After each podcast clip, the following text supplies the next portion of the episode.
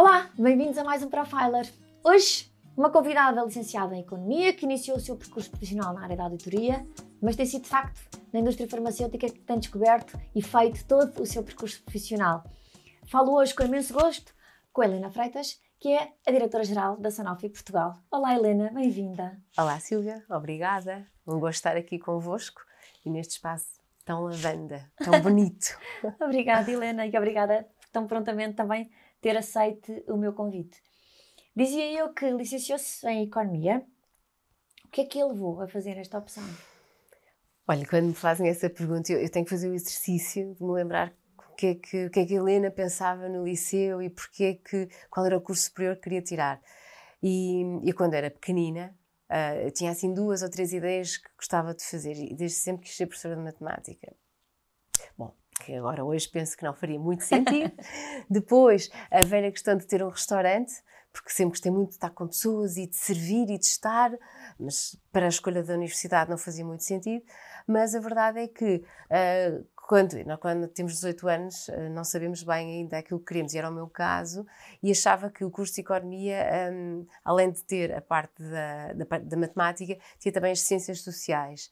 Eh, e pensava que podia aqui de facto ajudar-me eh, nesta minha forma de estar, que eu sempre fui muito argumentativa e, e, com, e, as pessoas com quem me falava e que eu pedia conselhos e olha, o curso de Economia é muito abrangente, vai-te ajudar a pensar e a enquadrar os teus pensamentos e os teus argumentos e portanto será uma boa escolha. E foi assim que aconteceu, não foi com nenhum plano estratégico do que é que vou ser quando for grande. O que é que encontrou quando chegou a essa licenciatura? Foi, foi indo de encontro às suas expectativas? Muito, muito, muito. Eu gostei muito do curso que fiz uh, ajudou-me muito a, a hoje no sentido do, do, do, pensamento e da argumentação, como eu tinha dito antes.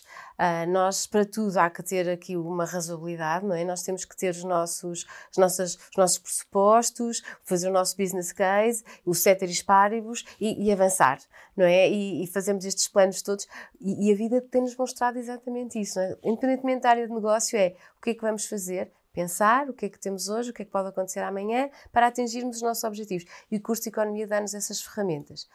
E, e demos os melhores amigos do mundo, que ainda hoje são os meus melhores amigos do mundo. Faz muita diferença. Isso por si só faz imensa diferença. E claro, e o Porto, essa grande cidade. Tinha que dizer hoje, hoje tinha que dizer. Foi de alguma forma, ao longo do seu curso, projetando aquilo que poderia ser a sua carreira profissional, fazendo o plano, pensando delineando os passos que poderia ir dando rumo ao futuro? Não. Quando acabei o curso, nós na Faculdade de Economia do Porto temos a felicidade de grandes empresas se irem apresentar. E, portanto, no último ano tínhamos empresas como a Procter Gamble ou as Big, Big Five, na altura ainda eram as Big Five, uh, que se iam apresentar. E por isso, uh, já nessa altura, eu achava que ir para uma multinacional faria sentido. Faria sentido porque notávamos que tínhamos mais exposição, tínhamos acesso a ferramentas, a tecnologia, hum, a modernidade, não é? A modernidade. A banca eu tive a certeza que não queria, porque os bancos também se iam apresentar e eu acho que havia ali uma fotografia que eu não gostava de perseguir. E, e por isso, das Big Five, uh, eu candidatei-me a todas, candidatei-me também à Procter Gamble e, e, das Big Five a Ernst Young. E não foi acho que foi uma sorte também, eu achei que era mais simpática. Era o que tinha ouvido da apresentação mais gira, música mais simpática, mais apelativa e as pessoas que lá foram apresentar a empresa. E acabei por ficar na Ernst Young. Não foi nada planeado, gostava muito de ir para o meu Big Five, consegui e tive dois anos. Dois anos no Porto, e depois uh, tive a oportunidade também de fazer carreira em África, porque os escritórios do Porto estavam muito ligados aos escritórios da África e por aí foi, e por aí foi. Mas no, durante o curso não fiz nenhuma, nenhum planeamento específico. É muito curioso isso, isso que a Helena está a mencionar, de que a escolha que fez face às apresentações que ouviu tem relação direta com a empatia que sentiu com um conjunto de coisas às quais assistiu. Não teve a ver com a marca em si ou com aquilo que a marca poderia projetar em termos de futuro, mas foi a sensação que teve com o ambiente, com o entorno, com as pessoas. Que hoje Muito. é uma coisa tão importante e que tanto falamos, e hoje, mas que nessa altura não era tanto assim. E se pensarmos só, e aqui estamos a falar das Big Five, que depois se tornaram Big Four, e, e, antes da nossa conversa, a Silva até partilhou a sua experiência, não é? Que também teve essa oportunidade. E, e eu acho que um, tem muito a ver com isso, é? com esta imagem que nos passam.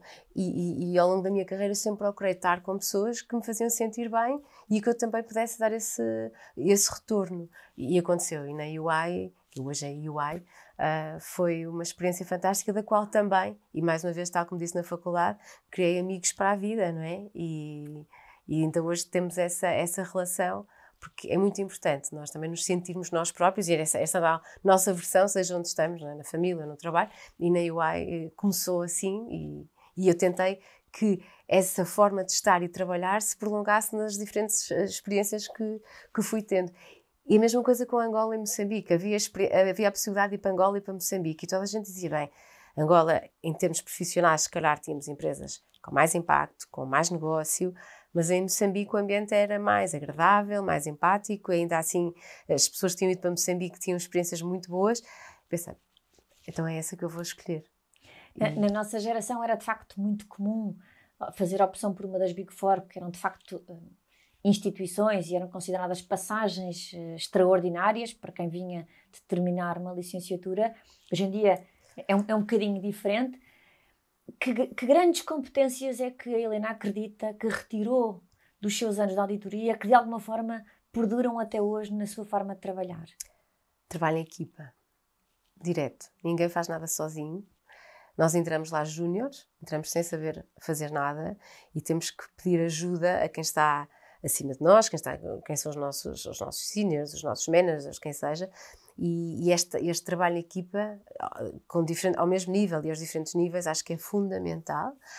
Depois, também, o que eu aprendi que retive uh, é a resiliência, porque nós, sendo auditoria ou sendo consultoria, nós vamos para clientes diferentes e a informação que queremos obter nem sempre está disponível e arranjarmos a forma de obter essa informação e, portanto, esta resiliência e esta curiosidade constante que nos dá. E a capacidade de adaptação. É? Nós vamos, pelo menos no caso da auditoria, no escritório do Porto, em que somos muito diversos, uh, temos acesso a informações, a, a, trabalhar com clientes, vão desde o vinho do Porto às autoestradas. E, portanto, o estarmos a trabalhar um dia numa coisa, no outro dia outra, obriga-nos a uma adaptação constante. E isso eu trouxe para o resto da minha vida, e, e claro, uh, na minha vida profissional, um, tento mostrar a naturalidade de mudarmos de assuntos e de temas que hoje em dia as empresas assim nos obrigam, e, e claro que eu tenho uma escola que era o meu dia a dia, não é? E, e, que é muito bom e que me deu de facto a possibilidade de escolher, de perceber o que é que eu gostaria de fazer e o que é que eu não gostaria de fazer. A verdade é que pós Ernst Young iniciou, iniciou o seu percurso profissional na indústria farmacêutica, onde se mantém até hoje, embora em diferentes projetos. A passagem para este setor foi de alguma forma intencional? Tinha alguma paixão específica? Mais uma vez, isto são as coincidências da minha vida que eu, eu, eu rio-me e este sorriso é um sorriso de felicidade, uh, porque de facto eu contei vim de Moçambique, entretanto fiz três anos em Moçambique na Ernst Young e pensei, é hora de voltar para Portugal. E voltei para Portugal sem emprego. Uh, voltei para Portugal sem emprego e pensei, vou descansar durante o verão uh, para perceber o que é que eu quero fazer quem me conhece melhor sabe que descansar para mim são dois dias, está bom, já recuperei o nível de energia, portanto, o que é que eu vou fazer? E comecei a enviar currículos, comecei a enviar currículos um, para diferentes projetos, porque uma coisa que eu tinha decidido é, eu não queria estar em projetos curtos, de curto prazo, porque eu acho que uma das frustrações que nós temos quando trabalhamos auditoria ou consultoria é fazemos três meses de qualquer coisa, seis meses e depois não vemos o bebê crescer. E eu queria ter um bebê e vê-lo crescer. No caso do trabalho, pois o bebê é sério, vem mais tarde. Uh, e entretanto, eu enviei uma série de currículos e sem querer esta história tenho que contar até porque a Silvia trabalha na Michael Page e foi com a Michael Page que isto aconteceu. Uh, enviei um currículo sem querer para a banca não era o banco, era o Banco Big na altura, e, e o consultor que me chamou liga-me: Olha, Helena, temos aqui o seu currículo, uh, quer. Uh, quer vir à entrevista, gostamos imenso do seu currículo, tem esta oportunidade fantástica no Banco Big. E eu em casa pensei, Helena, o que é que tu foste fazer? Em que botão é que carregaste que te ligam de um sítio que tu não querias candidatar-te? E eu pensei, vou, não vou? Vou. Vou, não perco nada. Assim, conheço um consultor da Michael Page, podem surgir outras oportunidades e se calhar até vou gostar.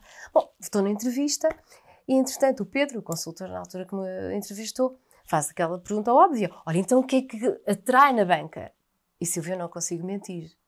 É? E, e, eu disse bom, e contei-lhe a verdade, olha Pedro, lamento, mas... Uh, não foi há um nada engano, que não há nada que me atraia na banca. E, portanto, olha, aconteceu isto assim, assim. E ele achou curioso, achou divertido até e disse: então vamos fazer ao contrário, fale-me de si e vamos perceber se há alguma oportunidade para encaixar. Naquele dia, a BMS, a Bristol Myers Squibb, uma empresa da indústria farmacêutica, estava à procura de um consultor para três meses de projeto uh, para criar todas as políticas e procedimentos para a empresa no âmbito do Sarbanes-Oxley. Para quem não está interiorizado, na altura da crise uh, bancária nos Estados Unidos houve de facto uma crise ao nível do controle interno e controles financeiros e era necessário, sobretudo para as empresas americanas cotadas em bolsa nos Estados Unidos, terem estes controles bem definidos. E eu olhei para ele e disse: Olha, Pedro, muito obrigada, mas a decisão que eu tomei é não ir para projetos, mas sim para um emprego uh, com tempo para poder crescer. E na altura ele disse, Helena, mas olha, não está a perceber. O seu currículo encaixa-se mesmo. Ah, fez o vosso trabalho fantástico, não é? Que viu e a pessoa correta para o meu cliente e eu vou convencê-la. E, e, e, foi muito curioso, porque eu cedi, uh, porque fui muito transparente no sentido de dizer, vou continuar a procurar um emprego, que eu quero, uh, mas entretanto, se eu puder também uh, estar ocupada e, e, continuar a desenvolver as minhas capacidades, mais era a primeira vez que trabalhava na indústria farmacêutica, nunca tinha trabalhado. E assim foi. E fui, fui para a BMS uh, com um deadline de três meses em que era livre de ir às entrevistas. Às outras, porque eu queria ser controller. É? Eu queria ser controller. Naquela altura eu tinha decidido que queria para a área de controle de gestão. Ao fim do mês, na BMS, é-me oferecido um emprego na área de controle de gestão. Numa empresa de aparelhos de limpeza, qualquer coisa assim.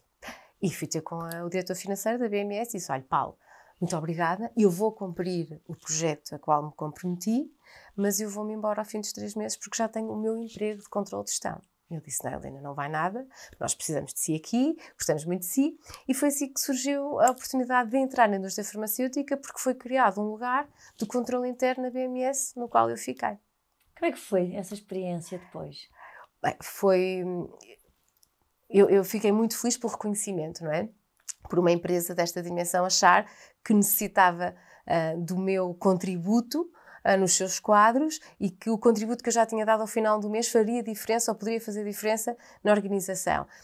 E fiquei cerca de um ano uh, na área de controle interno, mais ou menos, um ano, dois, em que eu, eu, diria que quando se entra numa empresa é, é, é, um bocadinho boring, não é? Pensarmos controle interno, mas é maravilhoso para se conhecer a empresa, é muito importante, porque sabemos os processos de A a Z e desde, desde a área da área financeira, da área das compras, da área de procurement, da área comercial, tudo.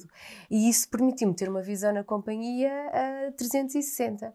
Deu-me imenso conhecimento. Ao final desse período, um, a empresa entra em, numa certa, uh, eu diria, reestruturação na área financeira e é-me dada a oportunidade de ir para o tal sonho de ser controller. Então vou para a área de controller uh, de, na, na VMS, que é uma área mais financeira, mais ligada de apoio à área comercial, e fiquei, fiquei muito feliz porque estava então naquela área que eu achava que era aquela que eu queria ser. Mas que rapidamente percebi que ser controller numa multinacional é bom, mas é limitado no nosso plano de ação. E quando nós somos controllers, um, damos apoio à área comercial, eu comecei a perceber que a área comercial era muito mais divertido. muito mais divertido, muito mais interessante, podíamos fazer projetos diferentes. E, e como é que eu. E, assim, comecei a pensar: como é que eu vou mudar para a área comercial? Não, não penses nisso, Helena, não faz sentido. Estás, estás bem, és reconhecida no trabalho que fazes, fazes aqui um bom trabalho de controle financeiro, tudo bem. E não é que a empresa entra em freeze headcount freeze, não podia contratar fora, mas uh, a product manager da área de VIH sai, sai da companhia e a companhia tem que contratar um product manager para a área de VIH, que era uma área core da empresa. E eu pensei, ah, não, não. Ah. E fui falar com o diretor da, da área. Fernando, olha, vai abrir este headcount, eu sei que nós não vamos poder contratar fora. Achas que me devia candidatar? Ele disse, Helena, candidatar é o mínimo que tu podes fazer. Depois, mediante os candidatos que nós tivemos, logo vemos o que é que acontece. E foi muito curioso, porque normalmente nestes lugares a, a carreira natural é vir alguém das vendas, ou alguém de outra área de negócio. Uh, e depois apareceu lá um, uma pessoa da área financeira, que nunca tinha estado envolvida em nada da área comercial. E, mas abriu o headcount, nós já podíamos ir contratar fora. E eu aí senti, bom, agora é que eu não vou ter oportunidade nenhuma, porque agora vêm as outras pessoas das outras empresas com mais experiência, bom, mas não faz mal, vou ao jogo. Fui a jogo e fiquei, fui eu que fui escolhida e foi a minha passagem para a área de marketing. Então... Deixa-me só interrompê-la para lhe fazer uma pergunta aqui. Alguma vez aí passou por si o pensamento de vou mudar de forma mais ou menos radical para uma área funcional completamente distinta de tudo aquilo que eu fiz até então? Posso pôr em causa a carreira planeada na área financeira que eu tinha planeado para mim? Que riscos é que eu estou a assumir? E se isto corre mal, como é que eu volto para financeira outra vez? Teve alguma vez esse receio? Total, todos os dias. Todos os dias do processo.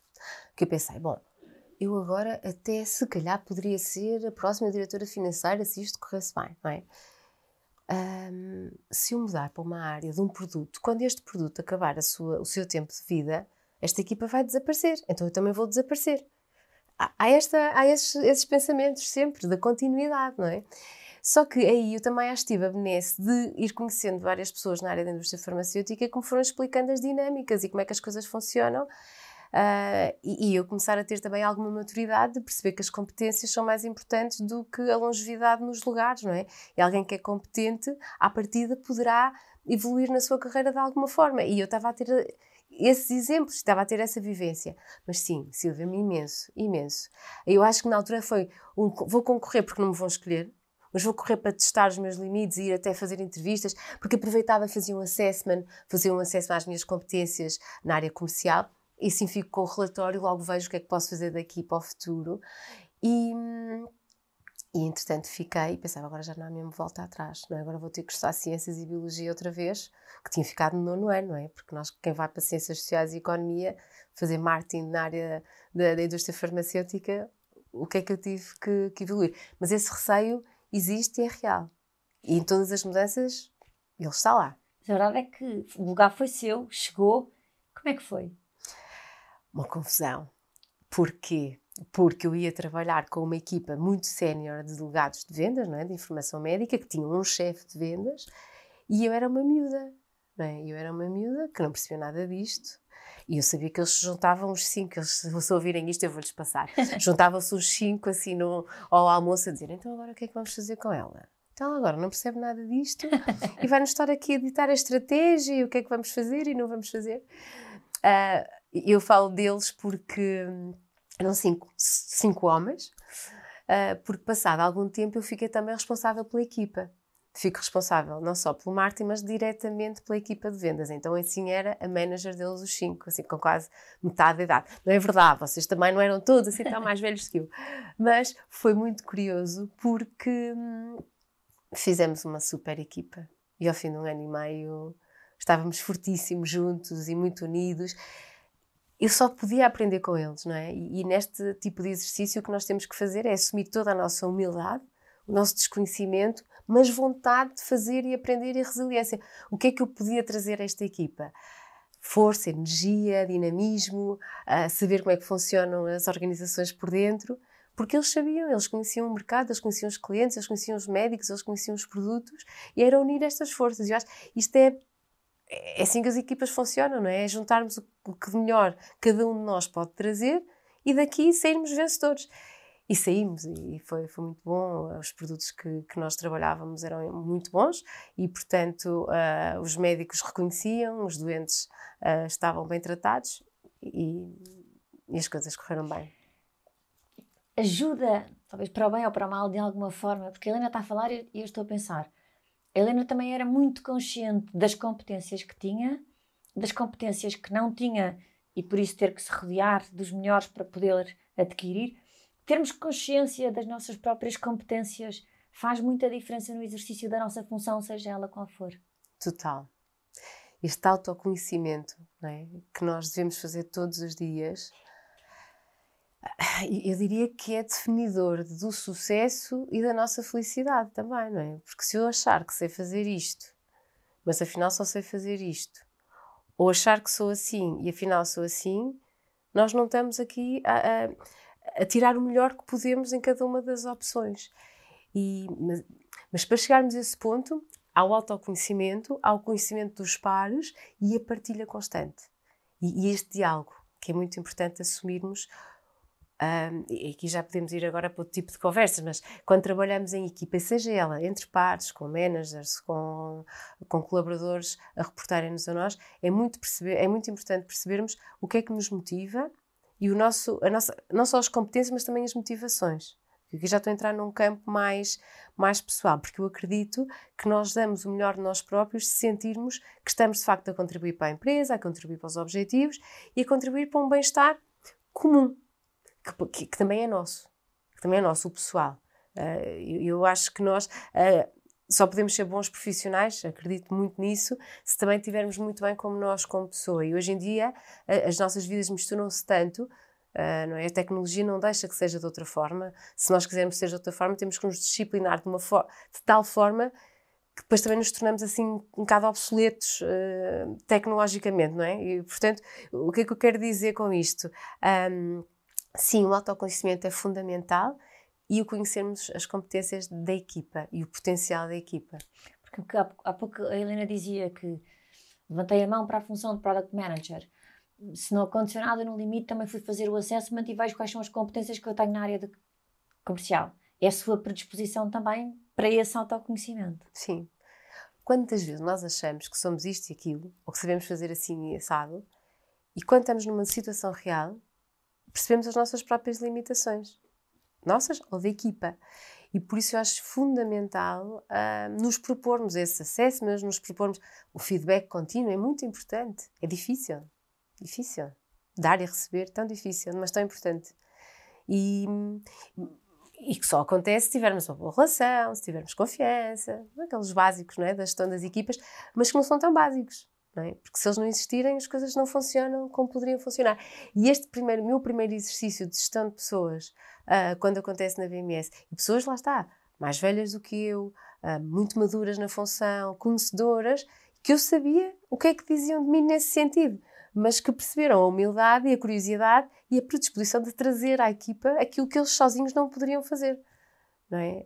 Um, e, e, por isso termos tido uma equipa de sucesso. Foi curta, não é? Porque depois, passado um ano e meio, fui, fui convidada a mudar outra vez e, e essa aí custou. Do Sanofi, não foi? Não, ainda dentro da BMS. Ah. Porque eu tive, eu fiquei grávida. Foi depois para outra área de marca táxi. Fui para área, sim, eu tive, fiquei grávida da Terezinha, uh, fui de baixa de maternidade e quando ia voltar de baixa de maternidade, o meu diretor-geral tinha um novo desafio à minha espera.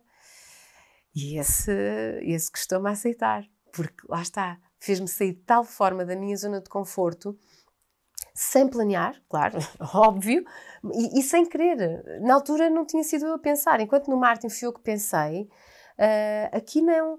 E a área de marca táxi, essa área de, institucional, comunicação externa, era uma área que me ia tirar totalmente da zona de conforto e eu estava feliz. Eu sentia que ainda tinha coisas para fazer. Porque às vezes nós sentimos, está tudo feito, bora lá um novo desafio. Ali não, ainda havia coisas para fazer.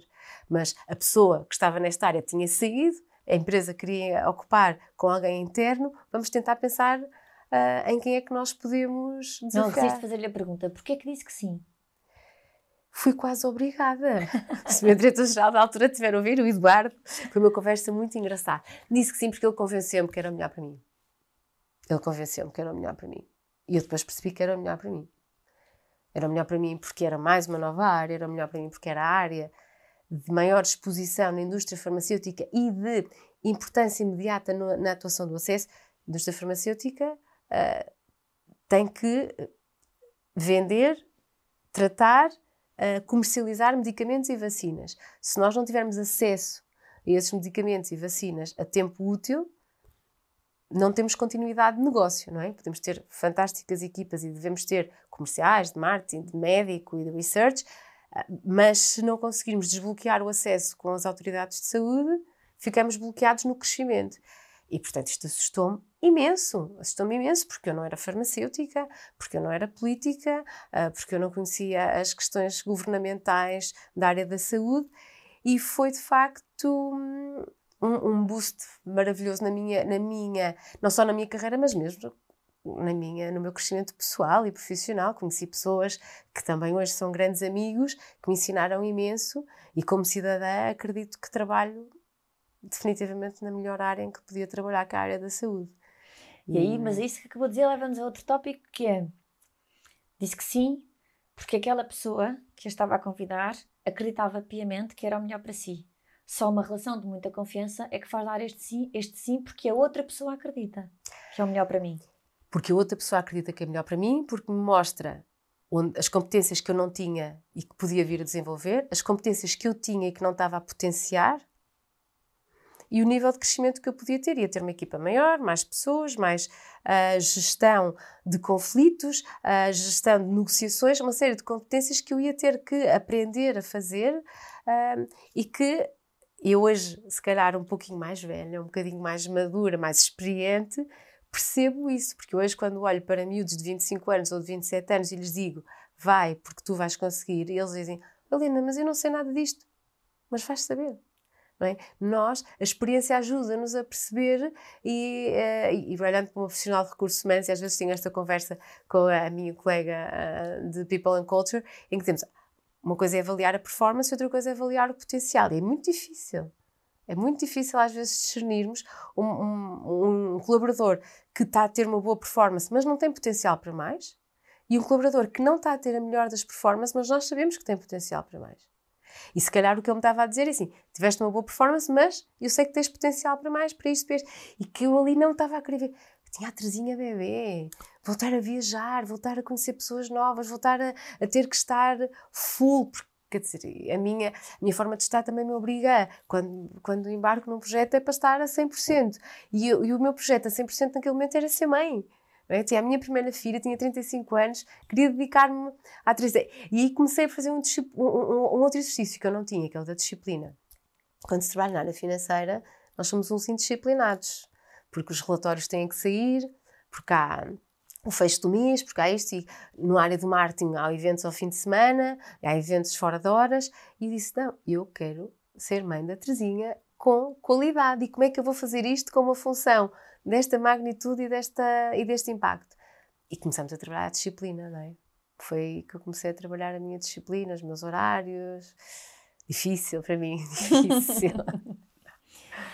Depois surge a Sanofi, não é? Sim, depois surge a Sanofi, porque entretanto já, já iam 12 anos, já iam 12 anos de BMS, uh, ah, e eu comecei a achar que já era muito tempo e que se calhar precisava de uma mudança, porque sempre entendi que as mudanças, já estava há 5 anos a fazer a mesma coisa, não é?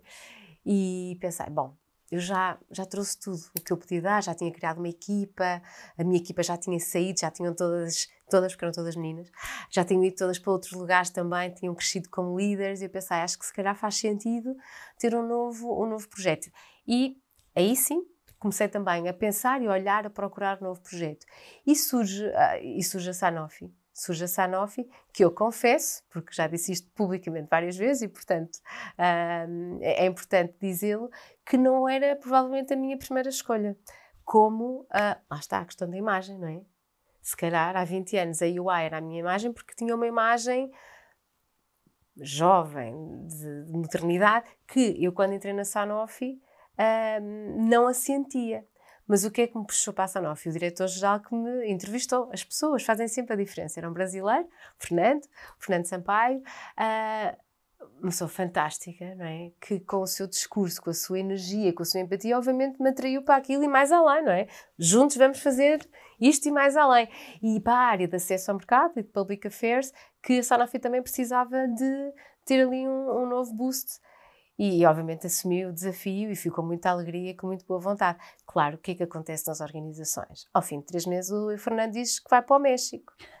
E a gente diz, pá, mas eu tomei uma decisão baseada numa pessoa. Sabemos que nunca pode ser assim, porque as pessoas mudam todos os dias. E bom, e aí pensei, estás cá, não estás? Vamos então arregaçar as mangas e fazer o melhor que sabemos, que é dar o nosso melhor e, e opinar naquilo que achamos que podemos mudar, que esteja ao nosso alcance, porque as, as, organizações, e agora voltando à Sanofi, a Sanofi é uma empresa francesa, é a primeira vez que eu começo na minha carreira toda, ao fim de 20 anos, saio de uma empresa americana, porque a UI e a BMS eram as duas americanas, uh, numa empresa francesa. E eu senti a diferença, é curioso. Às vezes pergunto, mas há diferenças? São multinacionais, mas são diferentes. Hoje, acho que houve uma evolução muito grande, porque é uma multinacional francesa mais multinacional. Né? Já não se sente tanto Se calhar o facto de termos um CEO que não é francês faz diferença e todo o board, que também já não é francês, uh, faz diferença. E, e, sim, tem sido uma experiência também muito, muito boa. Em termos culturais, a Sanofi tem dado passos de gigante na imagem, na empatia, na modernidade.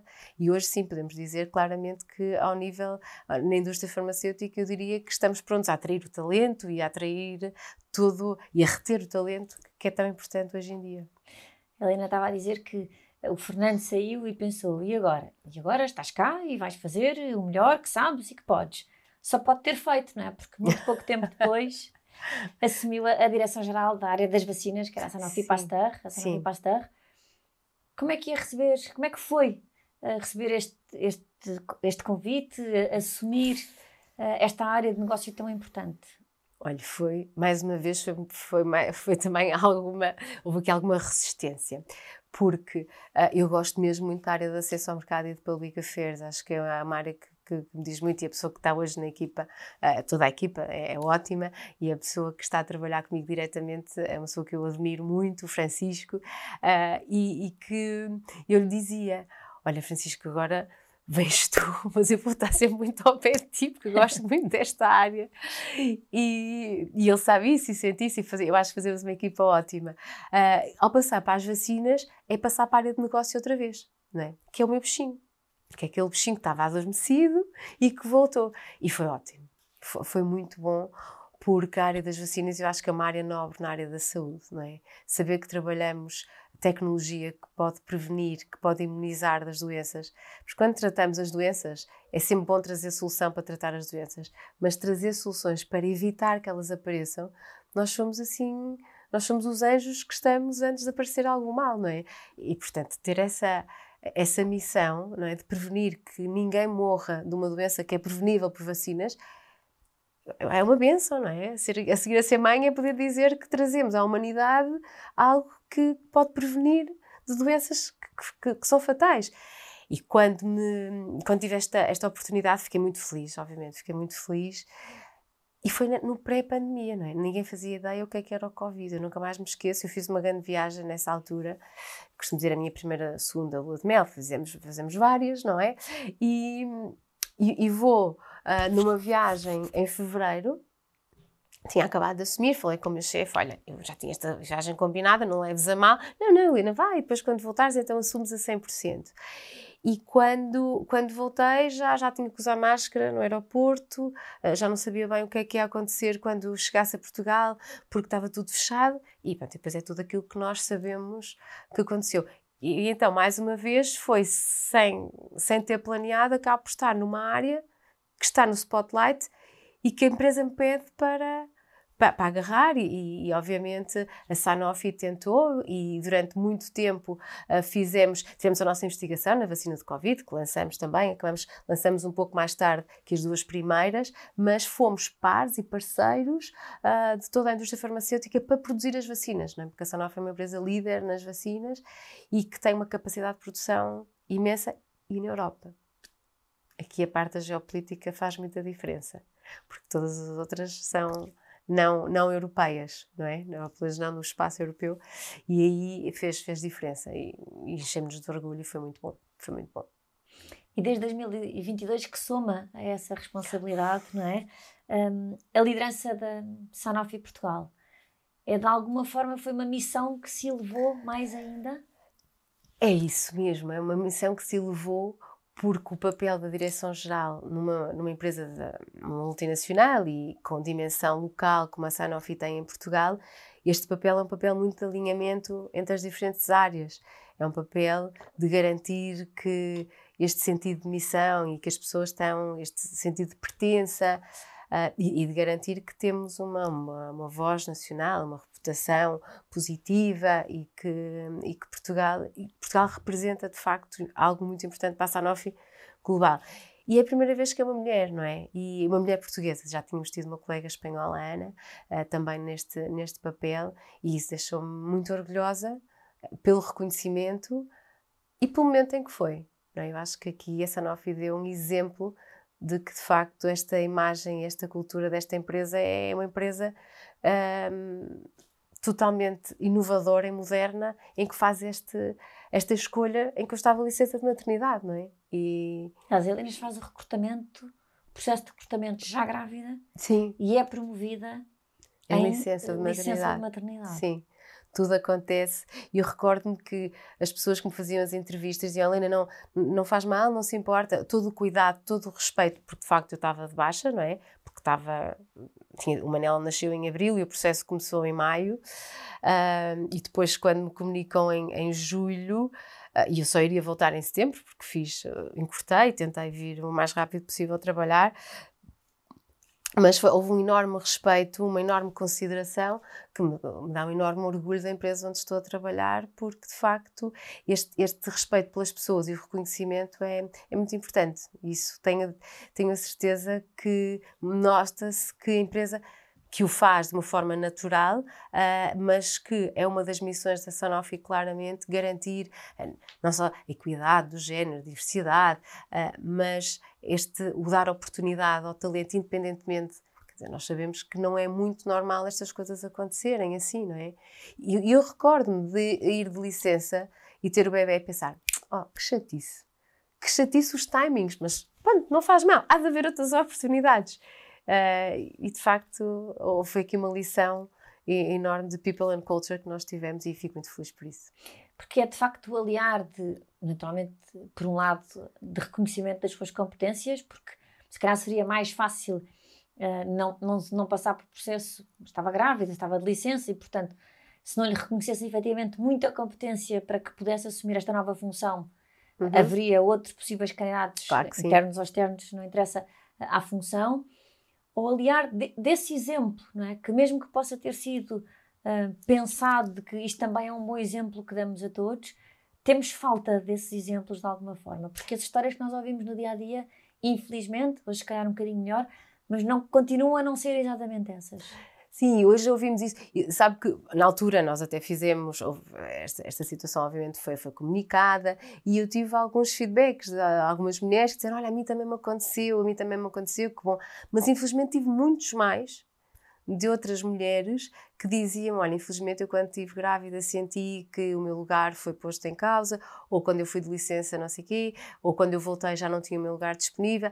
E, e isto, de facto, eu acho que é uma mostra para que é possível, não é? E uma das coisas, às vezes, quando me pedem para uh, se é que posso passar alguma mensagem, é mesmo. Eu acho dizer, para as mulheres que querem ser mais, porque nem todas querem ser mais, mas para quem quer não deve nunca uh, adiar esse projeto, porque essa é outra, também outra das minhas missões. Acho que quando o adiamos pode ser difícil e, o Manel já veio um bocadinho tarde, mas está cá e é saudável e correu tudo bem, mas, mas já foi mais difícil, já foi mais difícil o Manel. E, e, eu acho que nós, mulheres, não devemos adiar os nossos projetos de sermos mais quando queremos uh, e, e garantir que, podemos ter essas condições. Claro que se calhar eu estou numa posição fácil porque consegui, não é? E estou numa posição mais evidente porque aparentemente tudo correu bem. Mas não é verdade. Há muitos, há muitos desares no meio destes processos. Há lutas, há esforços, há, há muito, muita dedicação pessoal a muita série de coisas e muita resiliência e, e, e, e episódios que nem sempre são os mais os mais felizes e também podemos falar sobre eles. Uh, mas eu acho que o importante aqui passar é que é possível e temos que nos esforçar. E se estamos num local de trabalho onde vemos que não é possível, temos que ir à procura de um local que nos proporcione essas condições. Porque se nós não procurarmos a nossa felicidade, ela nem sempre vem ter connosco, não é? Nós temos que ir procurar. Levantar mais vezes as mãos também, não é? Levantamos pouco as mãos. Ah, sim.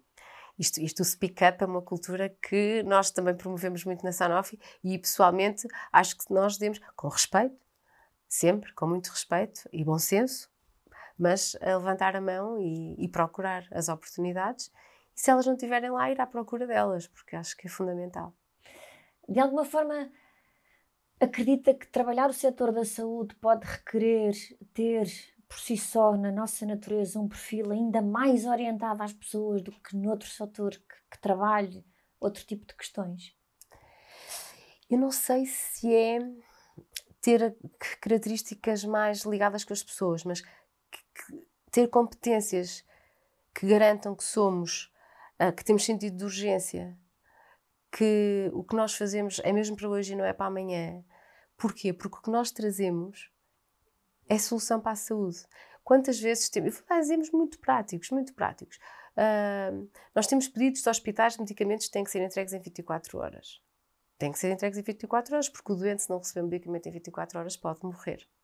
Ou porque o medicamento tem que estar em condições de transporte que obriga a que, quando sai do armazém, se não for administrado em 24 horas, perdeu uh, a, sua, a sua validade. Isto faz com que, exemplo, e eu já falei aqui de outras áreas aparentemente mais sexys, a área do supply chain, por exemplo, é? do abastecimento, da distribuição. Se nós não tivermos pessoas extremamente competentes, pomos em risco a vida dos nossos doentes. Tão simples como isto. Portanto, uma característica tão simples que nós temos que procurar nos nossos colaboradores é sentido de urgência. Nós não podemos falhar na nossa missão diária. Porque de nós depende a vida das outras pessoas. Literalmente. E, portanto, nós estamos só na área mais nobre que podíamos estar. E isto, há a frase bonita, porque é que te levantas, não é? Quando nos levantamos de manhã, o que é que vamos fazer de manhã? Eu, todos os dias, quando me levanto de manhã, tenho que garantir, e a emissão, que uh, vou dar o meu melhor para que os portugueses possam ter acesso a medicamentos, a tratamentos e a vacinas que lhes salvam a vida, não é? Eu diria que não há missão mais nobre que esta, além de ter os meus lindos filhos felizes e, e saudáveis em casa, não é? E, portanto, sentido de urgência, sentido de missão, resiliência. Isto porquê? Porque nós temos do lado lá, imagine, uh, um fornecedor, ou um, um camionista, ou, estou a falar coisas muito simples mesmo, mas práticas e logísticas que temos de ter a certeza que funcionam. Que funcionam. Depois já não falo do resto de todo o canal e, e toda a cadeia que, com todas as, as vicissitudes que vamos tendo por aqui na, na agitação que é seguramente uh, esse dia a dia, quando consegue parar, é? parar, ter tempo para si, o que é que lê? Olha, leio sobretudo romances que eu gosto de ler para, para descontrair e para descansar. Uh, gosto muito de ler literatura portuguesa, gosto muito de ler autores portugueses, uh, Domingos Amaral, por exemplo, no último verão, uh, como estava de baixo, eu consegui ler a trilogia da história de Portugal. Agora estou a ler a Miguel Sousa Tavares, gosto muito, que tem, penso que é o, o olhar, o, o, novo olhar, o outro olhar, que é a história sobre, no tempo da pandemia. Que está-me a fazer falta voltar ao tempo da pandemia, sabe? Porque acho que houve coisas que nós devíamos ter aprendido e não aprendemos mas nem vou entrar por aqui. Estou a ler esse também, estou a gostar muito. Um livro que eu li em tempos, que me foi oferecido por um grande amigo, o Carlos, que é o Soul for Happy. Eu não sei se, se o conhece, que era do CEO da Google, uh, que tem muito a ver, e agora se pensarmos mais na parte das nossas, das nossas, da nossa missão, ou daquilo que entendemos que seja importante para nós. Eu falei, às vezes abordava aqui o tema da felicidade. E o Soul for Happy é um livro que eu aconselho. Ele, ele era CEO, eu penso que o livro é de 2014, ele era CEO da Google, um, em que mostra que, no limite, todos nós somos feitos para ser felizes. Só temos é que encontrar a melhor equação. E esse livro deu muita, eu diria, não esperança, porque eu acredito uh, que deve ser mesmo assim, mas veio confirmar aquilo que eu já acreditava, que é se nós procurarmos o caminho para a nossa felicidade, vamos também ajudar à felicidade dos demais. Isso quer a nossa vida pessoal, quer o nosso trabalho. Portanto, Soul for Happy acho que é uma excelente sugestão para quem eh, andar à procura dos caminhos da felicidade. E agora, se olharmos, se, se olhar uh, para a sua carreira, repleta de inúmeros desafios, e tiver que escolher dar destaque a algum desses momentos, qual é que destacaria? Olha, a área do acesso ao mercado é uma área muito ingrata, não é? E por isso é que já também não pode estar lá muito tempo, porque dá assim um grande desgaste. Mas há, uma, há um episódio, sem entrar em detalhe, porque não, não devo, um, e já na Sanofi, nós conseguimos trazer um medicamento muito inovador uh, para Portugal, para uma, para uma área bastante nobre, uma área de saúde muito importante, e era um medicamento inovador, era, hum, eu diria, a esperança para que estes doentes uh, tivessem um, um, tratamento que lhes iria dar melhor qualidade de vida. E, e quando estávamos assim a finalizar o processo de comparticipação, um, veio, vieram muitas questões, mas já estávamos mesmo que íamos trazer o produto, estávamos muito felizes, muito contentes, e veio muitas questões da, do Ministério da Saúde a dizer que não, que não, que não, que não, que não, e que afinal não ia ser possível, por isto e por aquilo. Um, e eu lembro para mim, este, este momento marca-me em particular, porque era agosto e estava toda a gente de férias. E eu não queria incomodar a minha equipa em férias mas eu queria resolver aquilo até porque me tinha comprometido com a equipa comercial e com a equipa de supply, da distribuição, que nós íamos trazer o produto em setembro e que os doentes estavam à espera. E, e o, ter, o ter resolvido isto durante o mês de agosto, meu querido mês de agosto, uh, foi para mim. E obviamente tive que chamar a equipa de férias. Tive que chamar a equipa de férias, não fazemos nada sozinhos. Foi, foi um, um ainda hoje recordo com muito orgulho uh, e também como um grande exemplo de resiliência. Conseguimos chegar em conversações com, com o Ministério da Saúde e os doentes tiveram acesso ao medicamento a partir de setembro. Isso foi marca-me porque penso vale a pena, vale a pena. Quando acreditamos e sabemos que trazemos uma solução que é efetiva eficaz, vale a pena. Helena, quero agradecer e eu acho que fechamos assim com chave de ouro com esse exemplo que acabou de dar e quero, acho que uh, esse sentido de missão e, a forma como, como põe, como verbaliza aquilo que é o seu dia a dia num, num formato tão humano, tão realista, eh, tão visual que até nos permite de alguma forma ir quase vendo, passar à nossa frente aquilo que pode ser essas imagens do seu dia a dia, porque de facto o trabalho que faz é exatamente esse, é nobre, não é? Nós, eh, nós que só nos dão, por exemplo, uma vacina, nós não uhum. temos a mínima noção de tudo aquilo que está por trás e a verdade é que previne e faz com que todos nós possamos ter no nosso dia a dia mais saúde e vivermos bastante melhor até mais tarde, que é aquilo que todos queremos. Portanto, obrigada. Obrigada à Silvia pelo desafio, pela oportunidade e pela, pela excelente conversa. Obrigada. Obrigada. Obrigada. Até quinta-feira.